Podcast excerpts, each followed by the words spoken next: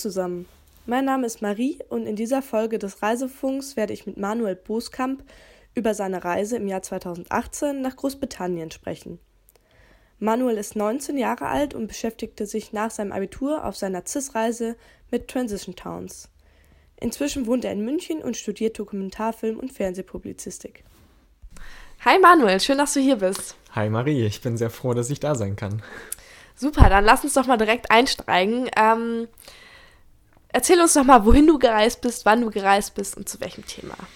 Ja, also ich bin im Jahr 2018 direkt nach meinem Abi zu dem Thema Transition Towns nach England gereist. Transition Towns, das sind, ja, oder das ist eine Bewegung, die sich für eine nachhaltige Entwicklung in Städten einsetzt. Das heißt, ähm, das ist auch so eine Art globales Netzwerk von verschiedenen Menschen, die sagen, okay, gerade in den Städten, dort wo die meisten Menschen leben, müssen wir halt schauen, dass wir in Zukunft nachhaltiger agieren, auf verschiedenste Art und Weisen.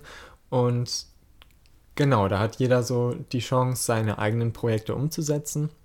Und das gibt es auch in wirklich, wirklich vielen Städten, auch in Deutschland. Aber die Bewegung wurde eben in Großbritannien von einem britischen ja, Professor, soweit ich weiß, genau, von einem britischen Professor ins Leben gerufen oder ich glaube, nee, ich glaube, es war sogar an einer, an einer schottischen Universität oder in Irland. Ich weiß es nicht mehr. Auf jeden Fall wurde sie in Großbritannien ins Leben gerufen ähm, von einem Dozenten, von einem Professor, der eben gemeinsam mit seiner Universitätsklasse gesagt hat, es kann so nicht weitergehen und die haben dann das erste Mal überlegt, wir müssen es irgendwie schaffen, in eine postfossile Art der Energiegewinnung überzugehen und das eben in alle Bereiche des Lebens zu übertragen. Das heißt, da geht es jetzt zum Beispiel nicht nur um, ähm, ja, um Transportmöglichkeiten, sondern es geht auch um Ernährung, es geht auch um eine soziale Zusammenkunft. Also das, ja, das geht, das bezieht sich so über alle Bereiche des Lebens und ähm, ja, ich fand das super spannend. Ich habe das vorher auch durch den Zufall eher in irgendeiner Dokumentation mal entdeckt und dachte, ja, dazu möchte ich gerne reisen und das ist ein guter Aufhänger. Also bedeutet das, du hattest erst dein Thema und bist dann auf CIS aufmerksam gewesen äh, geworden oder genau andersrum? Mhm. Wie war's? Ich habe durch CIS, ja, ich habe von CIS durch, ähm, durch eine Berufsberatung, glaube ich, erfahren. Also wir hatten an unserer Schule damals eine sogenannte, ein sogenanntes Talentscouting nannte sich das. Und da gab es eben auch verschiedene Stipendien-Workshops und da wurden dann eben zum Teil große Stipendien vorgestellt, aber eben auch kleinere Stiftungen wie die CIS-Stiftung. Und daran bin ich irgendwie hängen geblieben, habe das dann erstmal lange so im Hinterkopf gehabt und irgendwann so kurz vor Bewerbungsende ist mir das wieder eingefallen, dass es das gibt. Und dann habe ich eigentlich erst über mein Thema nachgedacht. Und ich hatte auch mehrere Themen, die ich spannend fand, aber letztendlich war mir Nachhaltigkeit einfach ein wahnsinnig großes Anliegen. Und ich fand, es war auch ein cooler Aufhänger, weil es eben so ein Netzwerk ist. Und Netzwerke sind, glaube ich, ohnehin immer gut, um sich da auch, ja, durch so ein Land zu hangeln. Ja. Mhm. Äh, sehr schön. Und wie hast du dich dann auf deine Reise vorbereitet? Also du hast jetzt schon ein bisschen erzählt, wie du dein Thema mehr oder weniger aus Zufall gefunden hast. Und wie hast du dich dann nach dem ABI auf deine Reise vorbereitet? Also welche konkreten Schritte hast du geplant? Wie war das? Wie ja. war diese Zeit für dich? Ja, ich glaube, ich bin ein wahnsinnig schlechtes Beispiel dafür. Ich habe ähm, mein Konzept war nicht so wahnsinnig konkret. Ich habe dann eben versucht, über verschiedene Facebook-Gruppen, über Websites von lokalen Bewegungen mit denen Kontakt aufzunehmen. Das hat aber oft nicht so gut funktioniert, weil es eben auch so ist, dass nicht alle Bewegungen gleichermaßen aktiv sind und deshalb bekommt man auch nicht immer eine Antwort. Und wenn man eine Antwort bekommt, dann ja, dann kann es halt auch sein, dass die Orte ziemlich weit auseinander liegen und dann passt es irgendwie doch zeitlich nicht zusammen. Oder es ist, es war ja auch im Sommer, ich bin im Sommer gereist und da war es dann auch so, dass viele eben im Urlaub waren und dann gab es eben gar nicht so die Möglichkeit. Und letztlich bin ich dann mit, glaube ich, zwei festen Terminen losgereist und dieser erste Termin, da war direkt innerhalb der ersten zwei Tage, das war irgendwie ein ganz guter Einstieg. Was genau war das? Also genau, das war eine Transition Towns Bewegung in Hastings. Hastings ist an der Südküste Englands. Ich war ohnehin eben hauptsächlich an der Südküste unterwegs und in London. Genau, und da bin ich dann hin. Es ist eigentlich auch direkt eine ganz spannende Geschichte. Ich, ich glaube, ich erzähle das direkt mal, weil. Ja, erzähl ähm, mir gerne mehr davon. Ich glaube, diese ersten zwei Tage Richtung Hastings, die waren für mich total prägend. Ich bin mit dem Bus nach London gefahren. Ähm, ich hatte mein Fahrrad dabei und wollte dann innerhalb von zwei Tagen von London nach Hastings fahren. Das sind so. Boah. Also auf jeden Fall eigentlich eine machbare Distanz ich glaube so 100 Kilometer oder 120 Kilometer. Genau, und ich kam dann in London an und es war dieser wahnsinnig heiße Sommer 2018. Also ja. in, in England waren es dann zum Teil auch wirklich über 40 Grad im Schatten. Und ich habe dann irgendwie, also ich bin dann losgeradelt und es war auch irgendwie total schön. So. Also es war erstmal ein totaler Kulturschock, weil in London Fahrrad zu fahren ist irgendwie so eine ganz eigene Welt. Das ist total verrückt. Die Leute fahren alle wie die Verrückten. Es gibt keine Fahrradwege, aber trotzdem sind irgendwie alle mit den Fahrrädern unterwegs. Und ähm, ja, irgendwie stand ich da erstmal, das ist so, als würde man zu Fuß gehen und dann auf eine Autobahn gehen wollen und du fragst dich erstmal, hä, wie soll das funktionieren? Die Autos fahren alle so schnell und alles ist eng. Aber auf jeden Fall hat es dann irgendwie funktioniert, ohne irgendwelche Verletzungen. Und ich bin aus London rausgefahren und nach 30 Kilometern war ich einfach so wahnsinnig am Ende. Ich war auch echt nicht so trainiert und bin auch länger keine größeren Strecken mehr mit dem Fahrrad gefahren. Und einfach gemerkt, hä, das geht nicht. ich kann das nicht schaffen. Und das war wirklich so der einzige Termin, der mir auch wirklich wichtig war in Hastings. Und ja, irgendwie bin ich dann, habe ich dann die Entscheidung getroffen, okay, verdammt, ich muss irgendwie nach Hastings kommen und ich schaffe das nicht, ohne zu kollabieren auf dem Fahrrad. Und dann bin ich in Zug gestiegen und bin letztendlich mit dem Zug nach Hastings gefahren. Das war, ja, das war eine extrem unangenehme Situation, weil ich dann in Hastings ankam und auch keine Unterkunft hatte. Und es gab irgendwie auch keinen Zeltplatz oder so. Ich hatte ein Zelt dabei und ähm, dann stand ich da und ich wusste nicht so richtig, wohin mit mir. Ja. Und, Und wie bist ja. du dann vorgegangen? Also was, was ist dann passiert? Was hat dich ermuntert? Was hat dich beschäftigt? Ja, also ermuntert hat mich erstmal, dass ich dann in der Nacht ein Hotel gefunden habe, wo ich geschlafen habe, was mich echt einen beträchtlichen Teil meines Budgets gekostet hat und das äh, ja, habe ich dann erstmal so hingenommen. Aber hat mich dann schon beunruhigt, weil diese Zugfahrt und das Hotel zusammen, das waren irgendwie knapp 90 Euro umgerechnet. Und ja, offiziell haben wir 600 Euro zur Verfügung bei der CIS-Stiftung mit dem Stipendium. Man darf sich zwar etwas dazu verdienen, aber man darf auf jeden Fall nichts aus der eigenen Tasche dazu schießen. Und dann war ich schon so ein bisschen, ja, bisschen beunruhigt. Wie soll das, das, jetzt weitergehen? Ja, wie soll das weitergehen? Wie soll das klappen, wenn ich innerhalb von einem Tag schon 90 Euro verbraucht habe, aber ich habe noch 27 Tage vor mir? Hm, genau. Und wie, wie hast, bist du dann, also wie hast du das Problem gelöst? Also, ja, also wie oder wie bewertest du das auch rückblickend, wenn du jetzt weißt, wie die Geschichte ausgegangen ist, quasi? Ja, letztendlich ähm, war das ja, wie, wie soll ich das formulieren? Ich glaube, das war ein sehr entscheidender Punkt auf der Reise, dieser erste Tag, weil ich nach diesem Tag und nachdem ich dann gemerkt habe, oh, die Leute sind nett und die nehmen mich auf und irgendwie ist das ja doch mein Thema und ähm, ich finde das spannend und ich, ich bin gerne hier unterwegs und es scheint auch irgendwas mit mir zu machen und es macht Spaß. Ähm, ja, dann war dieser erste Tag irgendwie so ein das war dieser, dieser, dieser Höhepunkt. Also schlimmer konnte es nicht werden. Und danach folgte dann so eine riesige Phase der Entspannung, weil ich einfach wusste, okay, wenn ich das bewältigen kann und finanziell auch einigermaßen über die Runden komme, was ich dann so mit der Zeit gemerkt habe, es geht irgendwie. Ich hatte am Ende noch 180 Euro übrig. Ähm, das erzähle ich immer ganz gerne, wenn, ähm, wenn mich Menschen fragen, wie soll das denn gehen, mit 600 Euro vier Wochen zu reisen. Das geht. Also es ist erstaunlich, aber es geht und man kann sich wahnsinnig reduzieren.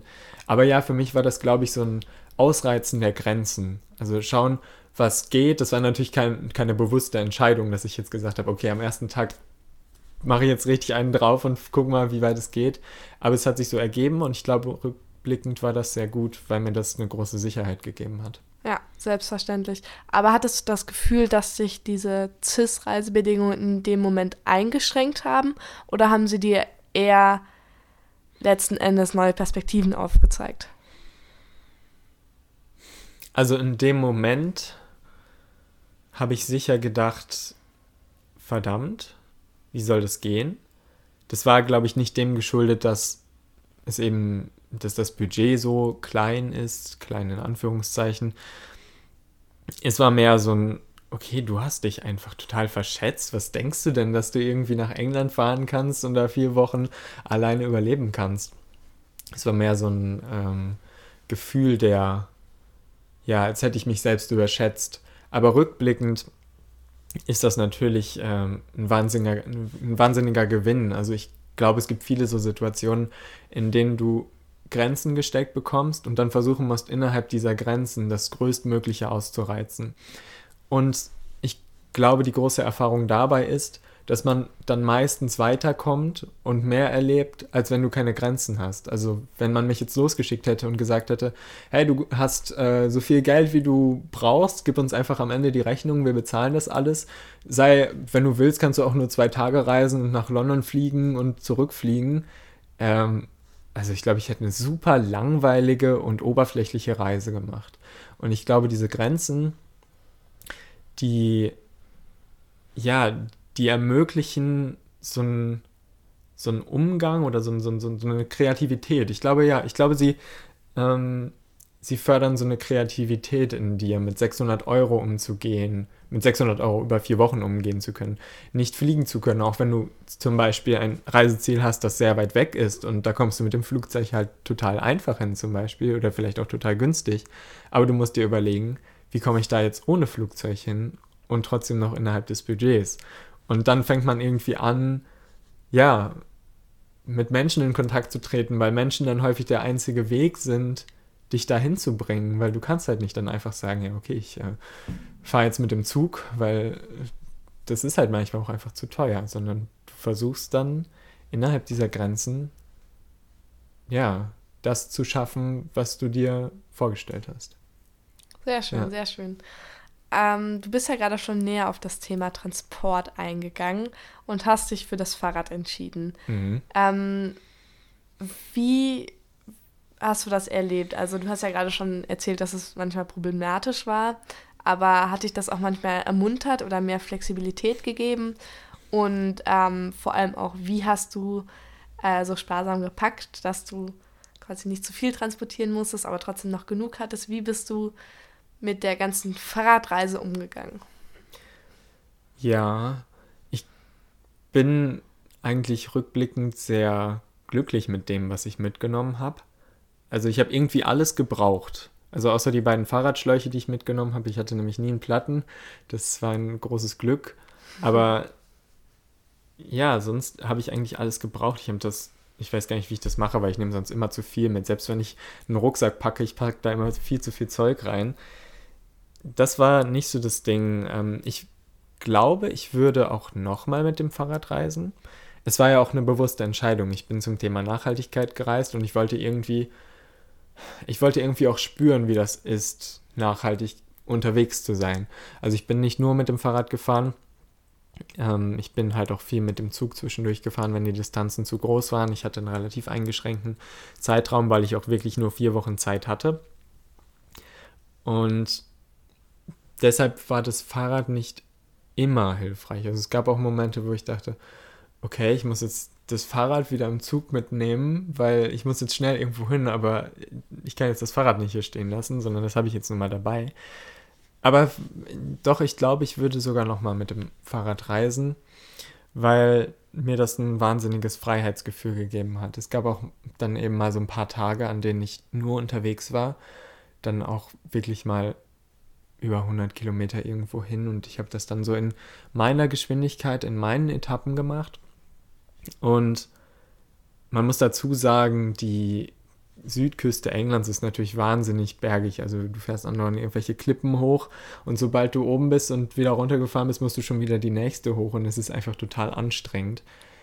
Aber das hat auch so kleine Erfolgsgefühle bedeutet. Das heißt, wenn du irgendwo auf diese große Klippe hochgefahren warst und die Höhenmeter für den Tag gemacht hattest, ähm, ja, dann bin ich da halt auch einfach mega größenwahnsinnig mal diesen, diese Klippe runtergebrettert und das hat mir ein großes Freiheitsgefühl gegeben und ich habe mich da auch sehr frei gemacht und das ist, glaube ich, ohnehin so, wenn man mit dem Fahrrad unterwegs ist, dann kann man auch viel so die Gedanken kreisen lassen und man ist sehr bei sich. Das hat, glaube ich, schon geholfen. Ja. Hat dir es gut gefallen, dass du auch währenddessen so viel Zeit quasi für dich hattest und also hast, hattest du durch diese Radreise quasi so einen guten Ausgleich zwischendurch zwischen Information und trotzdem sportlicher Aktivität und Denken und dieses Gefühl für Entfernung erfahren. Wie hast du das erlebt? Ja, also das Gefühl für Entfernung ist natürlich total intensiv, wenn du mit dem Fahrrad fährst, weil du musst halt diese Entfernung irgendwie körperlich möglich machen. Also du steigst nicht in den Zug und egal, ob du schläfst oder wach bist oder weiß ich nicht, Liegestütze machst, der Zug fährt einfach weiter und der fährt immer gleich schnell. Ähm, deshalb, das hat, da hat das Fahrrad, glaube ich, schon auch dieses Gefühl gegeben. Und es hat mir auch die Möglichkeit gegeben, alleine zu sein. Es klingt jetzt gerade so, als hätte ich, glaube ich, äh, die Reise total alleine bewältigt. Das ist natürlich nicht so. Ich habe total viele intensive und besondere Momente mit Menschen verbracht. Aber bei mir ist es so, wenn ich so intensive Momente habe, dann brauche ich auch einen Ausgleich. Also du hast es voll gut gesagt, du hast ja schon das Wort Ausgleich in den Mund genommen und ähm, ja, dieser Ausgleich hat total gut funktioniert. Also es gab auch echt mal so zwei, drei Tage, an denen war ich total bei mir und habe mein Ding gemacht und hatte dann zum Teil auch echt irgendwie so ein, so ein, so ein halb schlechtes Gewissen, dass ich gerade meinem Thema nicht folge. Aber ich habe gemerkt, ich brauche das jetzt. Ich muss darüber reflektieren. Und ja, das hat gut funktioniert. Glaube ich schon. Also ich würde es schon mit Ja beantworten. Ich glaube, es war einfach insgesamt sehr ausgewogen. Es gab viele intensive Tage und Nächte und dann gab es aber auch mal wirklich so total ruhige Momente und es, es hat beides gebraucht, ja. Ja, das ist vielleicht ein gutes Stichwort, wo wir sind bei Ausgewogenheit, also dass du äh, einerseits mit dem Fahrrad gefahren bist und Zeit für dich hattest, aber andererseits natürlich auch total viele andere Menschen kennengelernt hast und viel Zeit mit denen verbracht hast. Und eine weitere Besonderheit deiner Reise war ja, dass du keinen ähm, Studienbericht geschrieben hast, sondern ein, ein Werk in Form eines Podcasts erstellt hast. Mhm. Ähm, erzähl uns doch mal mehr dazu. Ja, genau. Also CIS bietet ja die Möglichkeit, dass man entweder einen etwa 20-seitigen Projektbericht schreibt und ich kam gerade aus der Schule raus und hatte auch Facharbeit geschrieben und so weiter und irgendwie stand mir jetzt nicht so der Sinn danach, eine große Projektarbeit zu schreiben. Und das hattest, war mir auch, ja? Hattest du einen, einen medialen Hintergrund, dass du darauf gekommen bist, speziell einen Podcast zu machen? Mm, ich hatte überlegt, also es ist so, ich war beim, beim Mai-Treffen und da wurde uns eben äh, ja, vorgeschlagen, es gibt die Möglichkeit, ihr könnt ein Theaterstück schreiben, ihr könnt einen Film machen oder ihr könnt einen Podcast machen oder ihr könnt ein, weiß ich nicht, eine Tasse töpfern oder so. Ähm, da gibt es ja unglaublich viele Möglichkeiten. Und ich hatte erstmal überlegt, ja, wie wäre es denn, einen Film zu machen?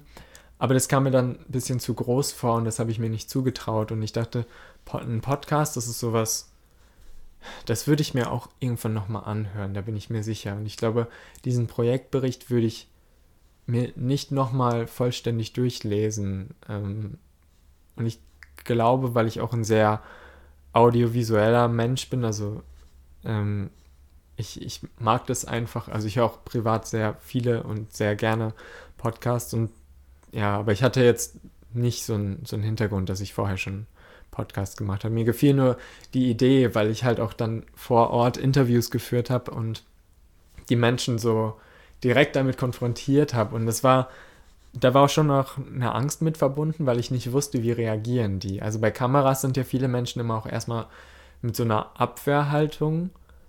Und beim Podcast ging es wirklich. Also ich hatte so ein kleines Mikrofon dabei Und die Menschen waren wahnsinnig offen. Die hatten alle total Lust, mir davon zu erzählen. Und ich war natürlich auch sehr aufgeregt in diesen Momenten.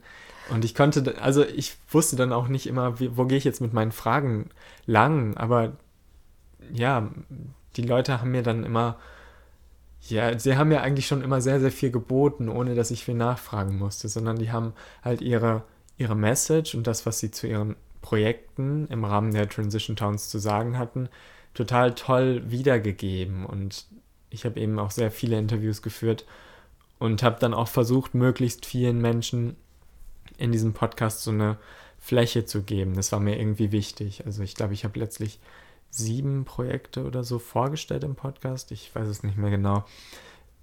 Aber mir war das irgendwie wichtig, dann so diese ganz verschiedenen Möglichkeiten zu zeigen, die man hat, Nachhaltigkeit zu leben.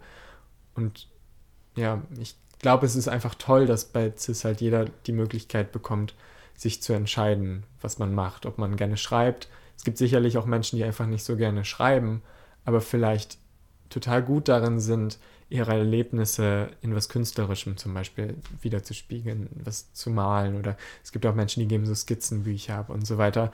Und ich finde das toll, weil das auch so eine Diversität schafft und dann macht es auch echt Spaß, durch die alten Arbeiten zu blättern und zu schauen, was, was die anderen so gemacht haben und äh, wie unterschiedlich das aussehen kann. Ja, total. Da kann ich dir auf jeden Fall zustimmen. Und ich glaube, da schafft CIS auch eine gute Plattform, dass sich jeder ausleben kann in dem Maße, mhm. in dem er das möchte. Ähm, du erwähntest ja gerade schon, dass die Leute es dir leicht gemacht haben, quasi mit denen über Transition Towns zu reden. Ähm, das kommt natürlich dadurch, dass, dass sie selbst auch davon überzeugt sind. Mhm. Wovon oder wie genau haben die quasi das Feuer in ihren Facht oder auch in sich selbst, dass sie quasi da voller Ideen sprühen und diese dieses Projekt quasi Transition Towns vorantreiben möchten. Also was hat die berührt? Was die berührt hat oder was mich berührt hat? Vielleicht auch beides. Okay, weil ich, ähm, ich fange mal dabei an, was mich berührt hat oder weshalb ich das auch so ein tolles Konzept fand. Es gibt ja gemeinhin immer so diesen Vorwurf, dass Nachhaltigkeit nur was für ja, wohlhabende Leute oder für vielleicht für den Mittelstand ist. Und dass ja, dass Menschen, die eben vielleicht eher Geringverdiener sind, dann nicht so die Chance haben, sich auszuleben. Abgesehen davon, dass sie natürlich ohnehin einen viel geringeren ökologischen Fußabdruck haben, weil sie auch einfach nicht so viel fliegen und nicht so viel konsumieren wie ähm, ja, Menschen, die eben besser verdienen. Ähm, und was mich dann bei den Transition Towns so begeistert hat, ist, dass es da nicht diese Grenze gab, sondern diese Projekte waren für jeden gemacht. Und zum Teil oder häufig waren sie sogar so aufgebaut, dass gerade Geringverdiener ähm, davon profitiert haben. Das heißt, ich habe zum Beispiel ein Projekt besucht, das war ein, ja, ein Wohnungsbauprojekt im Grunde. Das war direkt zu Beginn in Hastings. Es gab da so eine große, ja, brachliegende Fläche und da wurde dann ein Festival veranstaltet an dem Wochenende, an dem ich da war.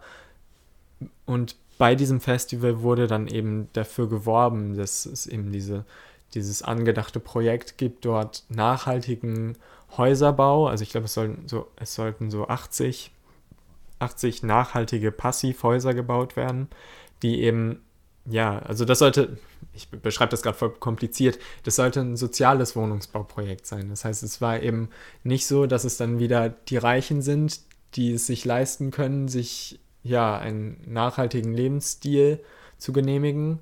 Wie genau haben die das gemacht bei dem Projekt? Erzähl. Ja, also es war natürlich noch in der Konzeption. Ne? Es war, also es stand jetzt noch nichts, sondern das war mehr so ein bisschen Marketing, würde ich jetzt sagen, und so ein bisschen eine mhm. Stimmung dafür einzuholen. Aber ja, wie sie, wie sie es halt überhaupt möglich gemacht haben, ist, dass sie auch die Menschen ins Boot geholt haben, die dort leben sollten. Also zu diesem Festival wurden beispielsweise auch viele Menschen aus dem sozialen Viertel also, und ähm, eingeladen, das da direkt nebenan war. Also Hastings hat eine der größ eines der größten ja, sozialen Wohnungsbauviertel Englands.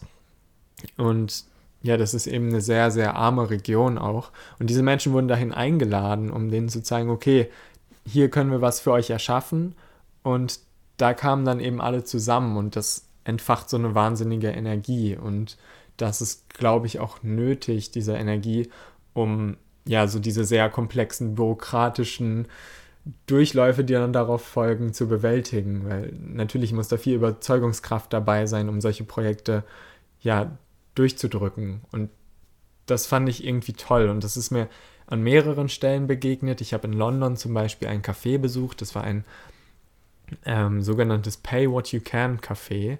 Und das Konzept ist genau das, was der Name sagt. Also du gehst dahin und dort treffen sich arm und reich und ja, tun dasselbe. Sie essen und trinken, was wir nun mal alle tun.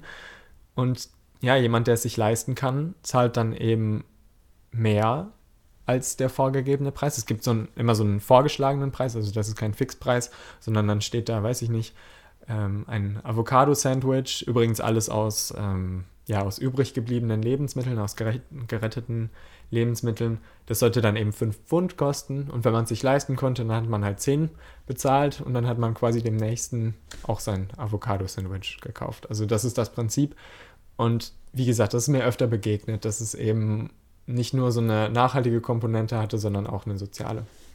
Und hat dieses Projekt Pay What You Can gut funktioniert? Wenn ja, kannst du dir vorstellen, dass das auch hierzulande zum Beispiel implementiert wird? Oder warum gibt es das noch nicht so viel hier? Ich weiß gar nicht, ob es das gibt. Also ich könnte mir gut vorstellen, oder vielleicht habe ich das sogar schon mal gesehen, dass es sowas in Berlin gibt. Aber ja, es hat sehr gut funktioniert. Ich bin da auch lange noch dem Instagram-Channel gefolgt und ja, da, da war einfach ein wahnsinniger, ein wahnsinniger Andrang, weil es eben auch gleichzeitig so eine Begegnungsstätte war. Also es war nicht nur ein Café, sondern dort wurden auch Yoga-Workshops und alles Mögliche abgehalten und es war irgendwie, ja, es war ein Begegnungsort und ich glaube, das hält es auch am Leben und ja, ich fände es toll, wenn es sowas hier öfter gäbe. Ehrlich gesagt habe ich sogar dann, als ich aus England zurückkam, weil das so eines der Projekte war, was mir am meisten im Kopf geblieben ist, habe ich im ersten Mal überlegt, ja, ich muss sowas jetzt gründen. Ich muss jetzt irgendwie auch hier äh, in Dortmund oder so, wo ich auch immer wohne, jetzt sowas aufmachen. Habe ich natürlich nicht gemacht. Ähm, aber ja, ich würde mir wünschen, dass es sowas öfter gäbe. Das ist ein tolles Projekt und eben nicht nur, weil es nachhaltig ist, sondern auch, weil es Menschen zusammenbringt und weil es, weil jeder davon profitiert, ja. Ich habe gerade ge das Gefühl, dass dir die Reise unglaublich viel Inspiration und Energie gegeben hat. Ähm, wie hast du sie oder hast du sie nachher in deinen Alltag implementiert oder hast du davon irgendwas mitgenommen, was sich jetzt irgendwie noch nachhaltig prägt oder? Ja, mehrere Dinge. Ich denke, dass ich danach versucht habe, meinen Lebensstil noch ein bisschen nachhaltiger zu gestalten. Also ich habe vorher schon vegetarisch gegessen und habe dann aber versucht, eben auf verschiedene Weisen Müll zu vermeiden. Inzwischen, ja, versuche ich halt auch immer so oft es geht über, ja, über alle möglichen Wege Lebensmittel zu retten und nie was wegzuwerfen, möglichst regional zu kaufen und so weiter. Die Möglichkeiten, die es da eben gibt. Ich glaube, das ist die eine Komponente, ebenso diese ganz konkrete, nachhaltige. Die andere Komponente ist, dass ja, dass es mich beeindruckt hat, wie sehr diese Menschen ihre Energie und Überzeugung dafür eingesetzt haben, was zu erschaffen, obwohl sie wussten, dass es sich meistens auf einem sehr kleinen, in einem sehr kleinen Rahmen halten wird. Und das ist, glaube ich, auch so eine Sache, die mir aufgefallen ist. Egal wie toll diese Projekte sind, es sind natürlich trotzdem erstmal nur so einzelne Prototypen, nenne ich es jetzt mal. Ne? Also das Pay What You Can Café hat damit geworben, dass es das einzige in London ist. Das ist natürlich erstmal toll als Werbeargument, aber es heißt gleichzeitig, dass es noch nicht so viele andere Menschen gibt, die sich dafür einsetzen. Und es gab eben auch total viele Projekte, die dann so in Richtung Subsistenzwirtschaft gingen. Das heißt, so verschiedene Community-Gärten, wo dann jeder mitgeholfen hat und am Ende konnte sich jeder was von der Ernte mitnehmen und so weiter. Das sind natürlich an sich coole Ideen, aber man muss halt sehr überzeugt davon sein, weil es lohnt sich weder wirtschaftlich besonders, noch ist es so, dass man da jetzt sich komplett selbst versorgen könnte oder so. Das sind mehr so Inspirationsideen, Und ich glaube, als solches ist das auch gedacht, ist diese Bewegung auch gedacht. Auch wenn ich es, glaube ich, toll finde, wenn daraus mehr entsteht. Und an einigen, äh, an einigen Orten tut es das auch. Zum Beispiel in Totnes, in der Stadt, in der diese Bewegung auch gegründet wurde, beziehungsweise in der sie so bekannt wurde. Totnes ist so die Pilgerstadt der Transition Towns, nenne ich es jetzt mal.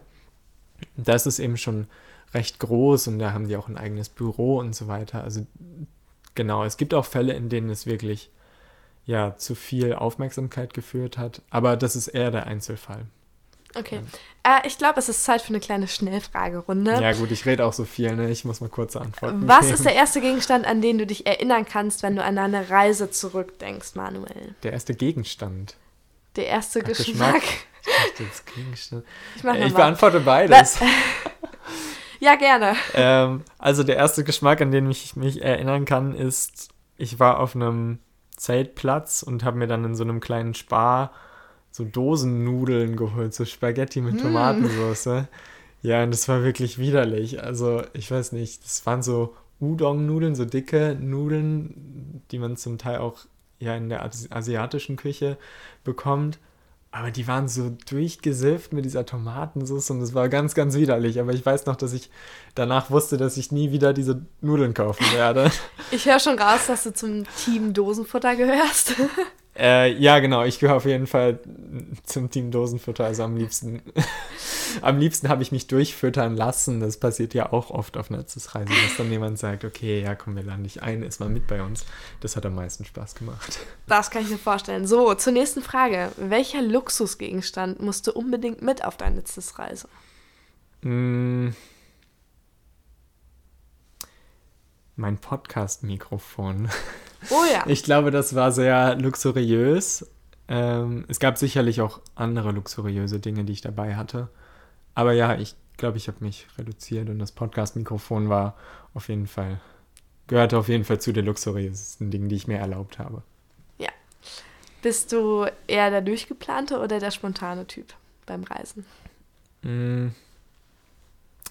Ich glaube, das kann ich gar nicht so klar beantworten. Also auf meiner CIS-Reise war ich sehr spontan und das war halt dadurch bedingt, dass ich nicht durchgeplant war. Ich neige dazu, vorher planen zu wollen, aber ich merke, wenn ich dann meine Pläne über Bord werfe, dann läuft es viel besser und ähm, genau, also beides ein bisschen, aber in der Praxis eher spontan und es macht auch wesentlich mehr Spaß. Manuel, wie viele Kilometer bist du pro Tag circa Fahrrad gefahren? Oh Gott, die Zahl sage ich gar nicht, weil sie so gering ist. Ich bin echt nicht so viel gefahren. Ich bin insgesamt, glaube ich, so 200, 250 Kilometer gefahren. Ja. Ähm, aber ich bin deutlich mehr Zug gefahren. Ja. Alles klar. ähm, vielleicht kannst du einmal ganz kurz beschreiben, was CIS für dich ausmacht. Puh. Mm. CIS und auch die Menschen, die mit CIS reisen, macht, also für mich bleibt da immer so ganz besonders hängen, dass die Menschen einfach alle wahnsinnig interessiert sind. Und das finde ich besonders, weil wenn wir uns füreinander interessieren, dann kann es eben dazu kommen, dass wir uns von anderen inspirieren lassen und dass wir selber was davon auf unseren Alltag übertragen. Aber wenn wir alle so in unserer eigenen Welt, in unserem eigenen Horizont rumlaufen, dann passiert das nicht so schnell. Und dieses Grundinteresse für die Welt und alles und sich überraschen zu lassen und mit möglichst wenigen Vorurteilen loszureisen und am besten mit noch weniger Vorurteilen zurückzukommen. Ja, das ist, glaube ich, für mich so das Entscheidendste. Ja, sehr schön, Dankeschön. Wir steigen jetzt schon wieder ins Gespräch ein. Ähm, du hast ja schon von den CIS-Mai-Treffen erzählt. Welche Bedeutung haben die für dich oder inwiefern konntest du davon was mitnehmen? Ja, die CIS-Mai-Treffen waren für mich fast genauso wichtig wie meine CIS-Reise selbst, muss ich sagen. Ähm, ich weiß auch, dass das sehr unterschiedlich wahrgenommen wird, aber für mich war das so ein ganz besonderer Ort, an dem eben genau das, was ich gerade gesagt habe, dieses Interesse füreinander, ja, das war eben ganz besonders ausgeprägt und das habe ich total gespürt. Ich meine, man ist da ja gerade mal 24 Stunden in diesem Schloss Salem und hat ganz, ganz wenig Zeit, sich kennenzulernen. Aber ich glaube, ich hatte keinen anderen Zeitpunkt in meinem Leben, außer diese beiden Mai-Treffen, an denen ich innerhalb von so wenigen Stunden so viele Menschen so gut kennengelernt habe, mit denen ich heute noch gut in Kontakt bin und viel zu tun habe. Und das finde ich total beeindruckend. Deshalb war das für mich total bedeutend und ähm, eben auch, wenn man noch so ganz, ganz am Anfang seiner Planung steht, dann kann es total viel ja total viel Sicherheit schenken, zu merken, dass eigentlich alle keinen Plan haben und alle eigentlich nur irgendwas machen und nicht so richtig wissen, wo es hingeht. Das kann extrem helfen und es ist auch einfach ein ganz, ganz tolles Netzwerk, weil ja, die Menschen kommen aus ganz Deutschland, zum Teil auch noch internationaler, aber eben auf jeden Fall aus dem deutschsprachigen Raum. Und dadurch schafft man sich auch so ein kleines Netzwerk und ich kenne jetzt irgendwie wen in Freiburg und ich kenne wen in Salzburg und ich kenne wen in Berlin und ich kenne wen in äh, Ulm und äh, genau an, an, ganz, ganz vielen Orten. Du wohnst in Münster, ich selbst komme ja ursprünglich aus Dortmund und ich wohne jetzt in München und weißt du, das, da, ist, da ergibt sich dann in meinem Kopf so eine Deutschlandkarte oder so eine, so eine Weltkarte, an dem immer mehr Pinne so sind, an denen ich wen kenne und wo ich auch grundsätzlich hin könnte und das war für mich ganz, ganz entscheidend, diese Begegnungen. Und die haben mir ganz viel Inspiration und Kraft gegeben. Und die beiden Male, wo ich da war und dann nach Hause gefahren bin, war ich wirklich in so einem Ekstase-Zustand, wo ich dachte, wow, ich habe jetzt ganz, ganz viel Energie da reingegeben in diesen letzten 24 Stunden, aber ich habe auch ganz, ganz viel zurückbekommen und das sind besondere Momente und ja, ich würde jedem empfehlen, selbst wenn es nicht das Mai-Treffen ist, sich öfter in solche Situationen zu begeben, weil das kann ganz, ganz viel befeuern. Ja, das hast du sehr, sehr schön gesagt. Das kann ich auf jeden Fall nur unterstreichen. Das ist wirklich ein schönes Gefühl, wenn man merkt, dass, dass diese, diese Karte im Kopf, wie du sie beschrieben hast, immer weiter wächst und man immer mehr Punkte hat, die man verbinden kann. Das ist auf jeden Fall mhm. wirklich, wirklich toll. Ist das für dich auch der Grund, warum du dich weiterhin für CIS engagierst? Aber ich glaube, es gibt viele Gründe, weshalb ich das tue. Aber ja, das ist sicherlich ein Grund, um irgendwie diese Kontakte auch warm zu halten. Und ähm, ja, ich würde mir einfach wünschen, dass mehr Menschen diese Erfahrung machen, weil ich glaube, dass meine CIS-Reise mir wahnsinnig viel gebracht hat, dabei auch ja, mich selbst kennenzulernen und meine Grenzen eben auch auszutesten und zu schauen, was kann ich alles oder was kann ich vielleicht noch nicht und was kann ich noch lernen. Ähm, ja, und natürlich auch dabei irgendwie so für meine Überzeugungen einzustehen. Ne? Ähm, eben für Nachhaltigkeit, was so auch eine meiner großen Überzeugungen ist. Und da dann eben mal mich richtig reinzubegeben, weil ich oft dazu neige, sehr, sehr oberflächlich mich nur über Themen ja zu informieren. Und beziehungsweise, naja, nicht oberflächlich, aber ja, ich mache es mir gerne leicht. Und auf einer begibt man sich ganz, ganz tief in die Materie von seinem Thema und von seinem Reiseland und von einer anderen Kultur hinein. Und man merkt natürlich auch eine große Verantwortung, die man irgendwie hat, weil die Menschen nehmen dich irgendwie so ein bisschen als Repräsentant wahr, weil die denken irgendwie, wow, dieser, dieser junge Mensch ist jetzt aus Deutschland extra hergekommen, um mit uns zu sprechen. Also du bekommst irgendwie so eine Relevanz zugeschrieben und mit der musst du umgehen können. Die kann dir aber auch viel Kraft und Energie geben. Und all diese Dinge, die finde ich total wichtig, gerade weil CIS ja auch für Menschen zwischen 16 und 20 vorgesehen ist. Und ich glaube, das ist eine sehr, sehr entscheidende Phase. Und ja, ich, auch auf diesen Mai-Treffen, die anderen Stipendiatinnen, die waren eben alle ja, das waren alles Menschen, von denen ich ganz, ganz viel erwarte irgendwie im Leben. Also jetzt nicht auf eine negative Art erwarte, sondern von, oder von denen ich mir so ganz viel erhoffe, bei denen ich glaube, wow, die sind irgendwie, die sind total agil und die gehen so raus und die haben richtig Lust, was kennenzulernen. Und ähm, genau, ich wünsche mir für mehr Menschen diesen, dieses Gefühl und diese Möglichkeit, sich auszutesten. Und das ist ein Grund, weshalb ich mich oder das, das, ist so der Grund, weshalb ich mich da engagiere und weil es mir auch sehr viel Spaß macht, mit ähm, dir auch und mit vielen anderen zusammenzuarbeiten und irgendwie so diese Vision zu, ja, auszubauen und ähm, zu erweitern. Ja, das ist natürlich ja. ein, ein, wichtiger Faktor, Spaß, den wir dabei haben. Ich habe noch mal eine andere Frage an dich und zwar, Wie haben denn deine, deine Freunde oder deine Familie, dein, dein Umkreis reagiert, als du sagtest, ähm, okay, ich bin da mal für vier Wochen in Großbritannien alleine? Also haben die dich eher ausgelacht, also ausgelacht oder ähm, haben die nachher gemerkt, dass du dich währenddessen verändert hast? Oder mhm. wie, wie, wie ist das abgelaufen? Ich habe schon sehr, sehr lange davor auch davon gesprochen, dass ich nach dem Abi raus möchte mhm. und weit weg möchte und alleine Erfahrungen sammeln möchte. Deshalb war das, glaube ich, nicht so überraschend.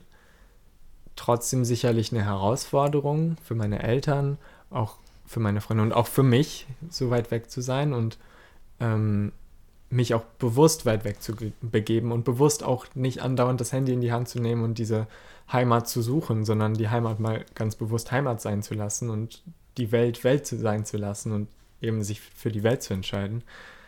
Deshalb, ich glaube, das war nicht so überraschend und ich wurde da auch sehr unterstützt. Ähm, was war der zweite Teil der Frage? Du hast noch einen zweiten Teil der Frage gehabt. Wie, wie du dich verändert hast Ach, oder ob du dich nachher habe. anders verhalten mhm. hast. Ich glaube, das ist ja sowas, das kann man nicht so nicht so in Momentaufnahmen feststellen. Ne? Also ist jetzt nicht so gewesen, dass ich zurückkam und alle gesagt haben, boah, Manu, du bist ja voll anders und wir erkennen dich gar nicht mehr wieder und wow, das machst du anders und das machst du anders und das machst du anders. Ich glaube, es ist mehr so ein, ähm,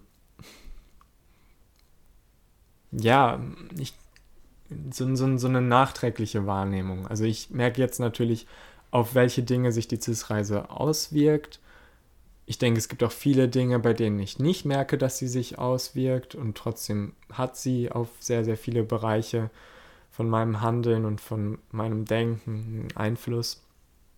Es wird jetzt aber nicht so explizit festgestellt, dass das irgendwer gesagt hat, weil es auch einfach, glaube ich, eine Phase war, in der sich ohnehin sehr viel getan hat und in der ich sehr viele Veränderungen durchlaufen habe. Es war einfach auch nach dem Abi und da verändert sich ja ohnehin alles. Also, da passiert ja. immer viel, da ja. hast du recht.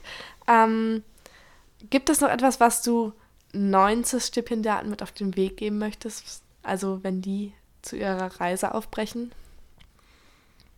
Hm. Vielleicht ganz intuitiv. Ja, also ich würde jetzt erstmal sagen, macht es nicht wie ich. Also gebt nicht am ersten Tag 100 Euro aus. Aber wenn ich so recht überlege, gebt ruhig am ersten Tag 100 Euro aus und guckt mal, was passiert. Also wirklich dieses Grenzen ausreizen, das macht ganz viel, weil ich mich immer davor drücke, Grenzen auszureizen. Und das merke ich auch jetzt noch, egal wie viel diese CIS-Reise mir gebracht hat. Ich scheue mich immer noch davor. Und deshalb ist das, glaube ich, sowas, was ich mitgeben würde.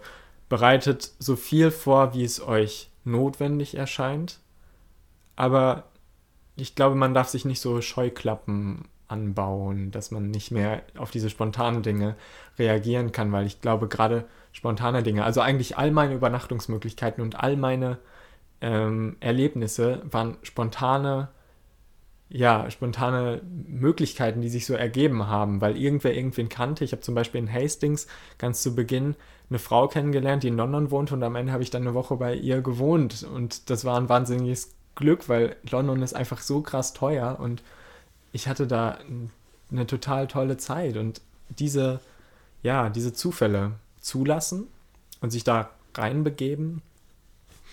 Mm, und ansonsten, ja, so, so ein bisschen den Gefühlen nachgehen und in den Tag reinleben, was man halt sonst nicht so tut. Also ich habe, was ich, ich glaube, was ich auf jeden Fall auch im Nachhinein total beeindruckend finde, ich habe in der Zeit einen total krassen Schlafrhythmus gehabt. Also ich bin immer so um kurz vor zwölf schlafen gegangen und so um halb acht aufgewacht. Also das habe ich seitdem nie wieder geschafft.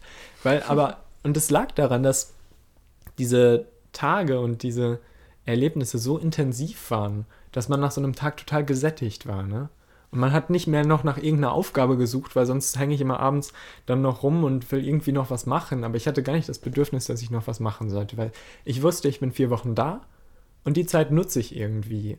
Und dann war mir nicht so wichtig, wie, sondern ich habe sie dann einfach genutzt und ich habe das nicht so. Ich habe da schon auch viel darüber reflektiert. Ich werde es jetzt nicht, ähm, nicht ins Extrem treiben. Ich habe viel darüber reflektiert und ich habe auch viel gezweifelt, ob ich jetzt gerade genug für mein Reisethema tue. Und das tut auch jeder, glaube ich, auf seiner CIS-Reise. Ja, sicherlich. Ja, hast du sicherlich auch getan, wenn du mal irgendwie so ein paar Tage stiller hattest. Aber das ist okay und dazu ist es auch da. Man muss so ein bisschen seinen Rhythmus finden und seine Art zu reisen und dann, ja, kann es eigentlich nur gut werden. Und wenn es mal Momente gibt, in denen alles scheiße läuft und alles schief läuft, dann kann man eigentlich fast immer darauf vertrauen, dass am nächsten Tag zufällig irgendwas passiert, was einen wieder auf den Weg bringt. Das ist mir immer passiert. Also Vertrauen. Vertrauen ist, glaube ich, das Stichwort, ja. Vertrauen, sehr, sehr schön. Und wenn ihr Bock habt, dann hört auf jeden Fall mal in Manuels Podcast rein. Ähm, wen hast du da alles interviewt? Welche Projekte hattest du und vor allem, wo kann man ihn anhören? Mhm. Also anhören kann man den auf meiner Website www.manuelboskamp.de aber ich glaube, man kann ihn auch auf der CIS-Webseite finden. Also, wenn ihr ihn finden wollt, findet ihr ihn auf jeden Fall. Ich kann aber auch einfach mal kurz berichten. Ich habe eben mit sehr, sehr vielen verschiedenen Menschen gesprochen. Also in Hastings ja beispielsweise äh, eben über dieses soziale Wohnungsbauprojekt. Ähm, oder auch, ja, es gibt dann zum Beispiel auch in Hastings ein eigenes Energieunternehmen, nenne ich es jetzt mal. Oder ja, Energieunternehmen ist eine blöde Formulierung. Also da geht es eben darum, auf Gott. Ja.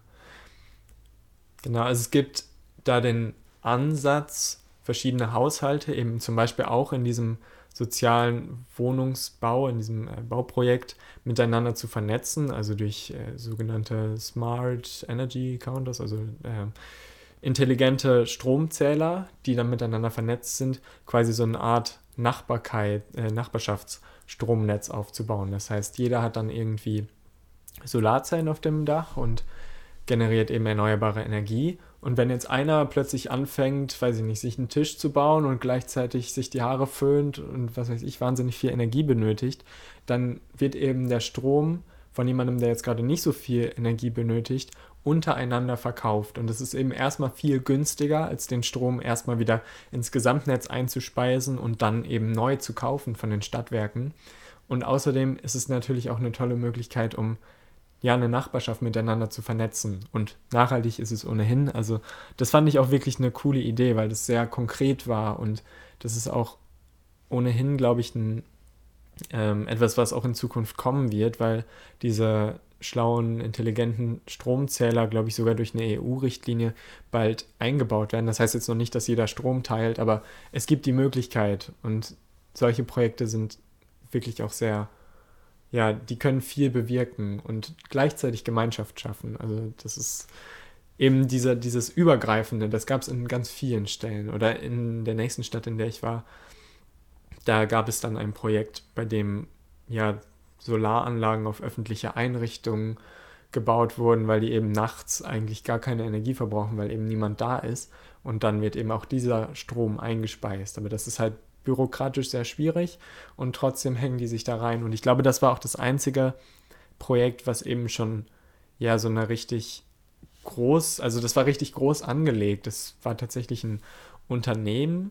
Ich glaube, es war ein Unternehmen oder vielleicht war es, war es auch so eine Organisation, aber auf jeden Fall groß angelegt und die hatten auch schon echt einige Erfolge zu verzeichnen. Das fand ich echt beeindruckend. Ansonsten gab es viele Community Garden Projekte, das heißt zum Beispiel in, ja, in einer Stadt gab es dann so eine riesige Obstplantage und dazu noch einen total verwucherten Wald und ähm, dann sollte noch ein riesiges Gewächshaus gebaut werden.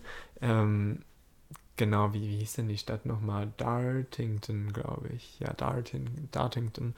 Das war auch ein sehr inspirierendes Projekt. Ähm, genau. Also von solchen Projekten spreche ich da eben und die Menschen kommen alle zu Wort. Also mir war es irgendwie wichtig, denen so eine, ja, so eine Ebene zu bieten, auf, den, auf der die eben ihre Projekte auch nach außen tragen können. Weil ich das eben auch so ja bedrückend fand zum Teil, dass die Menschen da irgendwie vor sich hingearbeitet haben und ihr Ding gemacht haben, aber sie hatten nie wirklich Zeit, das ja, für die Welt zu öffnen und zu zeigen, das gibt es und wir machen das und wir sind da aktiv dran. Aber das ist natürlich alles ehrenamtlich.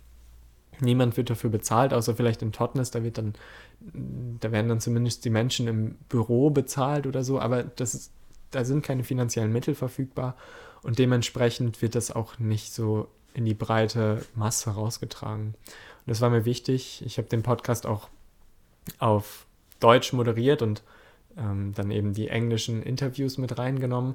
Und dann habe ich nachträglich nochmal eine englische Moderation gemacht, damit ich das eben ja auch denen zurückgeben konnte. Also ja, ich meine, es war jetzt vielleicht nicht ganz journalistisch korrekt, weil ich habe halt selten die Gegenseite gezeigt, das muss man sagen. Es gibt natürlich auch ähm, an einigen Orten Menschen, die sich dagegen sträuben oder so. Das gibt es sicherlich.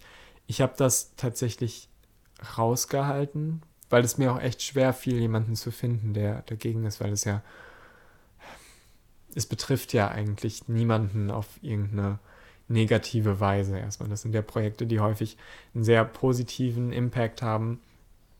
Ja, aber genau deshalb glaube ich auch, dass es dass sie das zum Teil auch auf ihren eigenen Websites dann beworben haben, um zu zeigen, hey, es gibt irgendwie mehr von uns und die sind überall und die sind jetzt nicht nur hier in Totnes oder in Hastings oder in London, sondern die sind überall und da kommt jetzt aber auch jemand aus einem ganz anderen Land und der interessiert sich auch dafür. Ja. Also ich glaube, dieses Netzwerk zu zeigen, das war mir wichtig und das ist auch denen wichtig, aber ich habe gespürt, dass die nicht immer die Möglichkeit haben, diese Netzwerke zu bilden und dann habe ich halt versucht, das so ein bisschen auszureizen, dieses Netzwerk, was es dann doch auch gibt. Ja. ja, es ist total schön, dass du dieses Interesse gezeigt hast und ich glaube, durch das Interesse konntest du ja auch die Menschen vor Ort motivieren und wirklich sagen, okay, hier gibt es noch mehr Leute, die die Idee gut finden und die eure Projekte gerne fördern würden. Und ja, super, Manuel. Ähm, an dieser Stelle möchte ich mich ganz herzlich bei dir bedanken, dass du so einen tiefen Einblick in deine Reise, deine Gedanken und deine Vorstellungen äh, mit uns geteilt hast. Ähm, genau, und dann habe ich noch eine Frage zum Abschluss für dich. Was ist das schönste Erlebnis, was, an das du dich erinnern kannst von deiner CIS-Reise? Also das Erste, was gerade in mir aufploppt, ist der Tag, nachdem ich in Hastings angekommen bin. Also ich bin an diesem Tag aufgewacht und hatte am Abend davor wirklich eine totale Panik entwickelt, dass ich das nicht schaffe. Und dann war ich einfach froh, dass ich da übernachtet habe. Aber dann bin ich aufgewacht und die Sonne schien und es war alles toll und ich habe erstmal diese Stadt erkundet. Ich war zwar schon mal da vorher, aber ich habe es nochmal mit so ganz anderen Augen gesehen. Und dann nachmittags habe ich mich mit, ähm, ja, mit den Menschen getroffen von der Transition Towns Bewegung, die dort eben, ja, mit denen ich dort verabredet war. Und als ich dann gespürt habe, dass das so richtig intuitiv war, dass das so richtig funktioniert hat und wir waren sofort auf einer Wellenlänge, da habe ich wieder Mut gefasst und da habe ich auch wieder darauf vertraut, dass es eine total gute Idee ist, vier Wochen ziellos durch England zu reisen. Und ja, ich glaube, das ist auf jeden Fall einer der eindrücklichsten Momente und diese Zeit zu Beginn in Hastings ist auf jeden Fall auch was, an das ich mich ja immer sehr, sehr gerne zurückerinnere und ähm, auch so in Momenten, wo ich zweifle, dann denke ich daran, dass nach diesen Zweifeln, nach so einem Tief, eigentlich nur wieder so ein Hoch folgen kann. Und das war irgendwie ein Paradebeispiel dafür. Deshalb, ja, das ist, glaube ich, so das besonderste Erlebnis. Ja. Das war der Abenteuer-Podcast der CIS-Stiftung. Falls ihr nun auch Lust auf eine CIS-Reise habt, dann schaut gerne unter www.cis-reisen.de vorbei. Dort findet ihr unter anderem Informationen über die Bewerbungsfrist, Kurzberichte über vergangene Reisen, Wissenswertes über die Stiftung und noch vieles mehr. Bei Fragen, Anregungen und Kritik zum Podcast oder wenn ihr selbst schon einmal gereist seid und Lust auf ein Interview mit uns habt, dann meldet euch gerne unter reisefunk.cis-reisen.de. Wir freuen uns.